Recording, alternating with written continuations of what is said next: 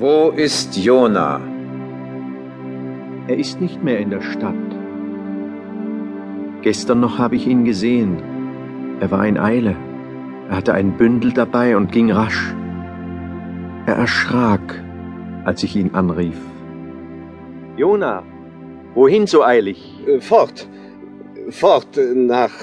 Du hast gar nichts davon gesagt, dass du verreisen willst. Ich weiß es noch nicht lange. Wohin willst du? Nach Jaffa. Was willst du dort? Geschäfte. Hast du jemand, der nach deinem Haus sieht? Das ist nicht nötig. Du bist so verändert, blass, als hättest du nicht geschlafen. Es ist nichts. Bist du krank? Ich an deiner Stelle würde da nicht auf eine Reise gehen. Ich muss. Wann kommst du zurück? Das weiß ich noch nicht. Kann ich irgendetwas für dich tun, Jona? Kann ich dir helfen? Mir kann niemand helfen. Leb wohl.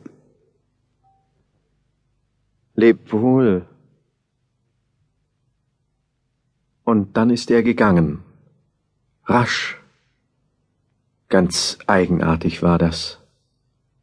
Er schaute immer an mir vorbei, als spräche er mit einem andern. Ich habe ihn einfach gehen lassen. Das hätte ich nicht tun sollen. Wenn ich nur wüsste, was er hatte. Wenn ich nur wüsste, wo er jetzt ist. Ich bin auf dem Weg nach Jaffa. Die Berge Israels liegen schon weit hinter mir. Vor mir liegt das Meer, blendend blau. Ich sehe die flachen weißen Dächer von Jaffa und darüber wie senkrechte dunkle Nadeln die Masten der Schiffe, die im Hafen liegen. Große Schiffe, die weit fahren können, weit übers Meer. Gestern, als ich aus Gathefer wegging, hat ein Freund mich aufgehalten. Jona, wohin so eilig? Ich habe ihm nicht die Wahrheit gesagt. Hätte ich ihm gesagt, wohin ich wirklich will, dann hätte ich sagen müssen, zum Meer. Ich suche ein Schiff, das mich fortträgt, bis ans Ende der Welt. Du hast gar nichts davon gesagt, dass du verreisen willst. Ich habe gestern noch nichts von dieser Reise gewusst. Aber dann hat Gott zu mir gesprochen. Gott. Jeder, der hätte hören können, was er zu mir gesagt hat, wäre erschrocken. Auf, gehe nach Ninive, der großen Stadt, und predige ihr, dass sie verloren ist. Wohin willst du? Ich will nicht nach Ninive. Überall hin, nur nicht dorthin. Ich kann nicht in diese riesige Stadt gehen und sagen, ihr werdet sterben. Alle. Gott wird euch verderben, er sieht euch nicht länger mehr zu. Ich kann mich nicht vor die Leute hinstellen, ganz allein und sagen, ihr seid tot, jetzt schon, denn Gott hat euren Untergang beschlossen. Nein, ich gehe nach Jaffa. Was willst du dort?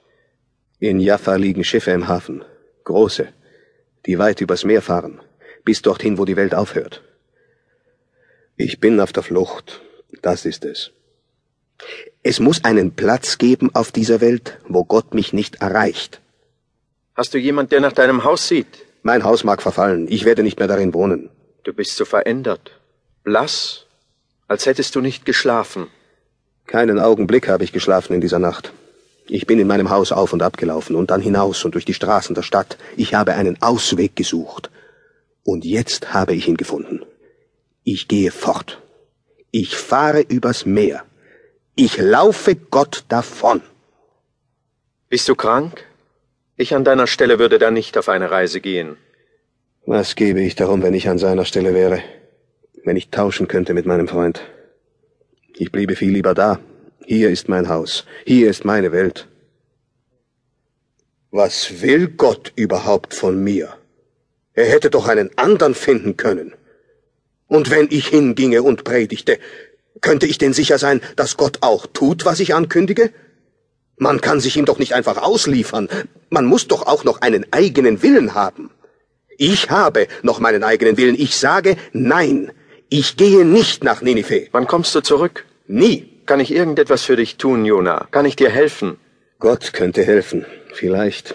Wenn er mich in Ruhe ließe, wenn er sagen würde, bleib, ich sende einen anderen. Er hätte doch viel bessere, eindrucksvollere Leute finden können als mich. Was will er von mir? Er hätte. Aber es hat keinen Sinn daran herumzurätseln. Nachdenken nützt nichts. Handeln muss man.